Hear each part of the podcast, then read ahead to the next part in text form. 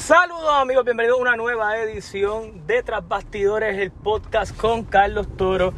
Eh, arrancando le quiero dar las gracias a todos los que me apoyan escuchando este, este tipo de contenido y el contenido también de mi canal de YouTube. Sé que hay mucho público que me sigue tanto en mi página de Facebook y en YouTube.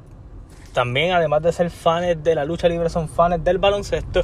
Y aunque el podcast yo no lo he convertido solamente en baloncesto, he hablado de varias otras cosas y en estas próximas dos semanas voy a estar hablando mucho de lucha libre también en el podcast, pero también tengo que hablar de NBA. ¿Por qué? Porque estos días, estas dos semanas, típicamente en la NBA siempre son bien activas, como ustedes pudieron escuchar en el podcast previo. Eh, yo hablé del famoso trade deadline, eh, los cambios que hubo, eh, qué equipos se veían impactados, cuáles no se veían impactados. Y en aquel entonces habían dos rumores corriendo bien fuerte en la liga.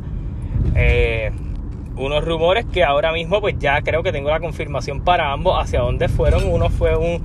Uno no estaba muy seguro y del otro pues me sorprendió un poco, pero tampoco es que me impacta demasiado, pero quiero hablar del impacto de, todas estas cositas que han ido pasando. y, voy de menor impacto a mayor impacto. Eh, hay varios jugadores ahora mismo que están recibiendo lo que es pues su wave o su despido haciendo comillas en el aire eh, que fue el caso de Golgi Dieng y el caso de Austin Rivers respectivamente. Eh, Golgi Dieng jugaba para los Memphis Grizzlies eh, les quedaba un estaban haciendo un espacio en el roster para acomodar otros jugadores. George Jackson viene por allí dicen se comenta ya que se está recuperando de la lesión y obviamente, pues hacen el, eh, el corte de este jugador que ahora eh, San Antonio Spurs hace el contacto para traerlo a sus filas. Eh, San Antonio está buscando estatura, ahora más que salieron de la Marcus Aldrich vía buyout, pues querían traer un jugador grande de estatura, tal vez no alguien que consuma tiros y que sea más lento, sino alguien que rebotee, que sea atlético y más con la lesión de Jacob Poweck que tienen que utilizar pues, otro tipo de jugadores. Que el Don Johnson parece que se va a quedar con la posición de Aldrich. Dian parece que va a ser el backup. Trey Lyles ellos lo cambiaron a, Dallas. Así que eh, más bien San Antonio está buscando ir acomodando ese núcleo de jugadores jóvenes, eh, básicamente dirigido por eh, T. Murray, Derek White, Don Johnson, eh, Looney Walker y todos estos jugadores para entonces pues poco a poco ir añadiendo piezas, ya sea vía draft o, jugadores que terminen filmando allí. Eh, se sabe que el año que viene pues ellos van a tener un poquito más de cap space una vez liberen el espacio del contrato de, de Rosen y veremos a ver qué jugadores pues le van a traer a Popovich para, para jugar, pero ellos están jugando bien, obviamente son un equipo que siempre quiere intentar aspirar a jugar a playoff. Eh, no creen mucho en esto de las reconstrucciones, yo creo que destructivas de, abajo y, se niegan a perder, además de que Popovich es un ganador en, todo el sentido de la palabra. Y él ganaron y, celebró las 1300 victorias de temporada regular, que de, habla de, cuán de cómo es el carácter de Greg Popovich a la hora de, ser un coach. Eh, Hablé de eso primero. Austin Rivers también se fue en el cambio que yo mencioné el día del trade deadline, que incluía a, George Hill. Eh, pero quien sale Austin Rivers de la rotación de Oklahoma City lo despiden sin haber debutado. Y ahora, después de que limpie los waivers, se espera que firme con los Milwaukee Bucks. Yo pensé que Filadelfia tal vez iba a intentar contactarlo, pero pues no. Eh, los Milwaukee Bucks eh, parece que, ejercen como el el sitio principal para él. Y no es, eh, no es, una mala firma para ellos. Ellos básicamente salen de DJ Agustin, que era su backup point guard. Ahora tienen un backup point guard que le puede dar descanso a Drew Holiday y le puede dar descanso a Dante DiVincenzo. Básicamente están estirando esta rotación para lo que vaya a ser los playoffs. Eh, ellos añadieron a PJ Así que básicamente Milwaukee trae a un point guard, shooting guard bastante activo en Austin Rivers. Eh, va a tener una rotación bastante completa. Drew Holiday, Chris Middleton, Giannis, eh, PJ Tucker y Brook López están allí. Del banco Bobby Portis, Austin Rivers, eh, Dante DiVincenzo. tienen un equipo bastante, bastante cargado, eh, defensivo. Vamos a ver cómo poco a poco pues, van cayendo estas piezas en su sitio. Oklahoma también apagó por el resto de temporada al Horford.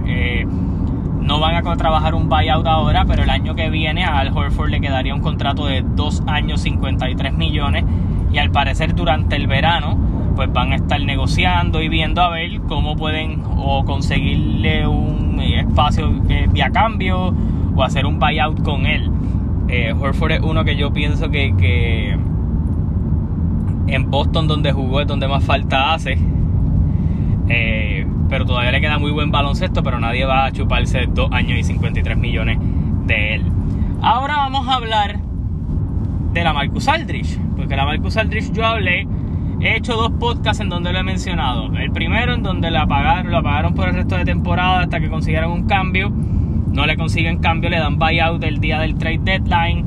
Eh, se esperaba que filmara eh, con Miami Heat, que eran los el potencial sitio para lanzarlo, y no, firma en los Brooklyn Nets. Los Nets tenían un espacio, tienen, les queda un espacio todavía, tenían tres espacios, en ellos acomodaron a Blake Griffin. Eh, y yo quiero dar mi, mi, punto de vista, yo siento que los buyouts no deberían ser como son. Eh, no debería ser tan fácil conceder un buyout, o si se va a hacer un buyout, va a ser una forma de que el jugador, aunque vaya a jugar donde él desee, eh, tal vez, qué sé yo, termina la temporada prestado en algún equipo o ese tipo de cosas. No sé cómo pudieran cambiar esto, pero yo creo que es algo que la liga debe ir trabajando, de ver cómo tú acomodas esa compra del contrato y pues dónde tú terminas la temporada y eventualmente pues convertirte en agente libre.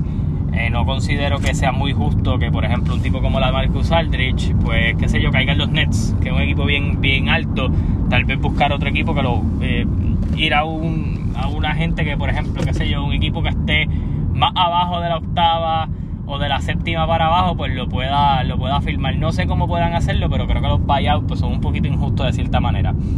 Eh, ahora pasamos de un equipo de, de, Brooklyn que había perdido toda la estatura a ahora añadir a la Marcus Aldrich, que yo pienso que Miami era mejor fit para él, siendo honesto.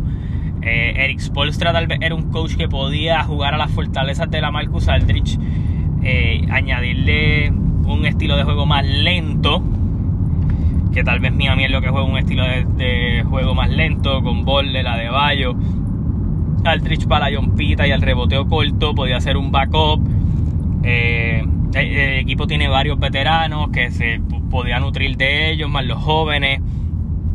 No tenía que ser un, tirador parado de la línea de tres.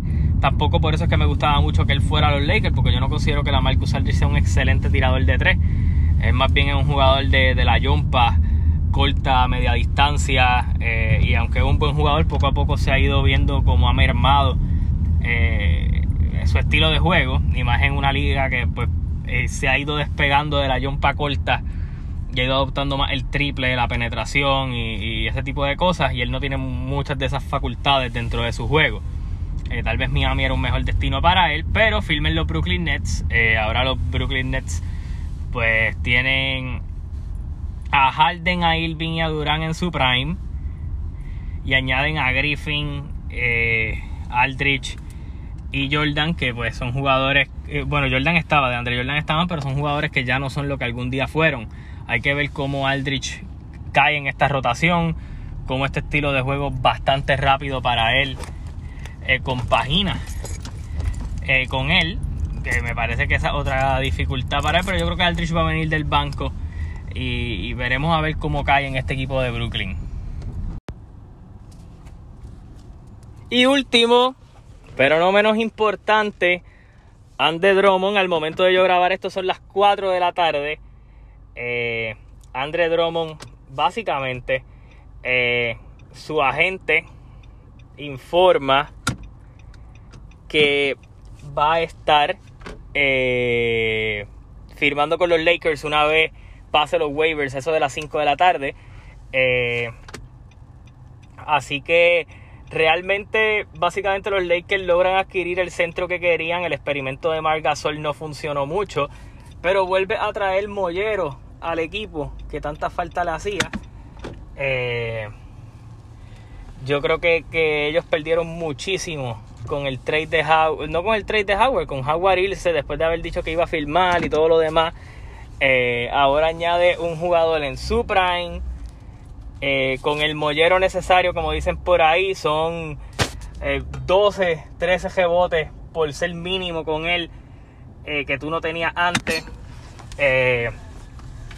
tienes por consiguiente también un, jugador que puede anotar, que va a estar bien alimentadito, como dicen por allí, eh, por parte de, los jugadores eh, de este equipo. Y una vez ese equipo esté saludable, ese cuadro de Schroeder, Caldwell Pope, LeBron, Davis, Drummond, eh, va a ser un problema reboteando, va a ser un problema defensivamente.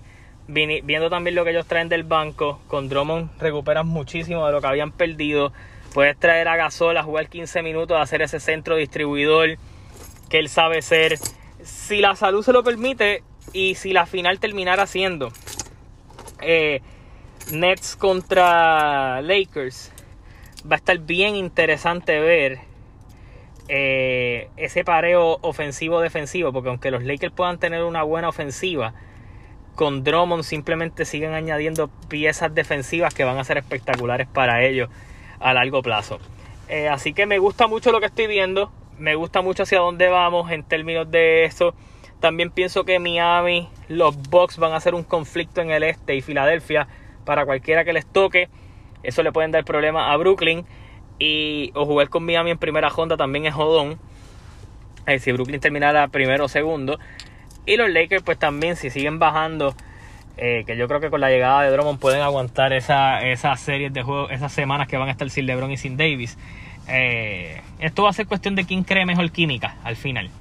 Así que veremos a ver qué sucede. En fin, eh, le pido que estén pendientes a mis podcasts, que estén pendientes a mi canal de YouTube, que viene mucho contenido a partir de mañana, que ya estaríamos casi a una semana de WrestleMania. Confirmamos todo lo que van a hacer el resto de los encuentros dentro del, show. Eh, lo que pasa en Raw, lo que pasa en SmackDown y hablaremos de lucha libre en Puerto Rico. Así que nada, hasta la próxima. Se cuidan y nos vemos hasta la próxima.